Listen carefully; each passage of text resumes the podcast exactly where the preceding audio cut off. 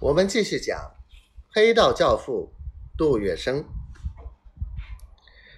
经陈世昌这么一说，杜月笙恍然大悟，在大上海滩，只要有势力，干什么都发财；不形成自己强大的势力，发了财也保不住。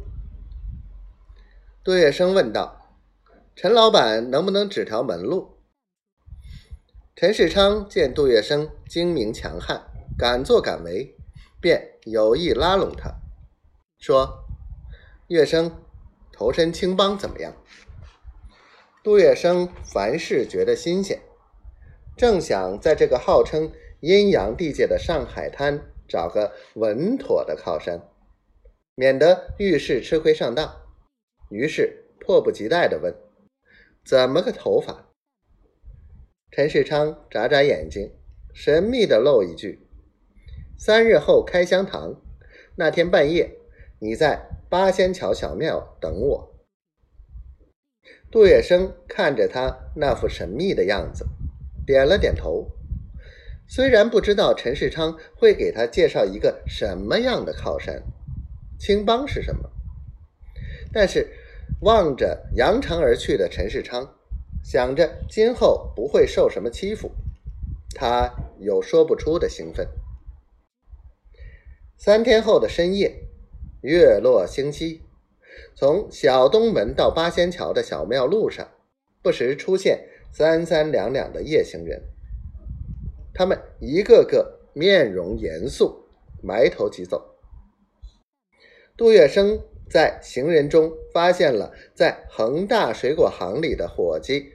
袁山宝二人相视一笑，心照不宣。他俩早已准备好了拜师红帖，袋里放一个敬师的红包。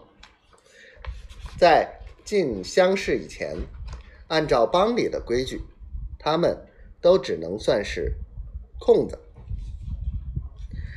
拜师后，才能成为青帮中的小师傅。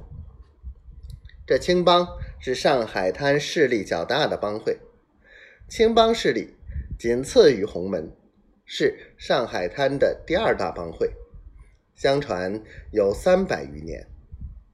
青帮起源有许多说法，但实际上是在清朝雍正初年为承运漕粮而形成的。然而，帮中人却把历史渊源推向明朝，以。明永乐朝的文渊阁大学士金幼滋为第一代祖师，第二代祖师是罗传。罗传曾收徒三人：翁、潘、钱。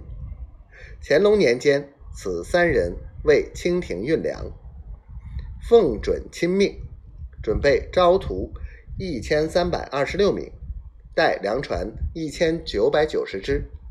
因名义上。系帮助朝廷，故称青帮。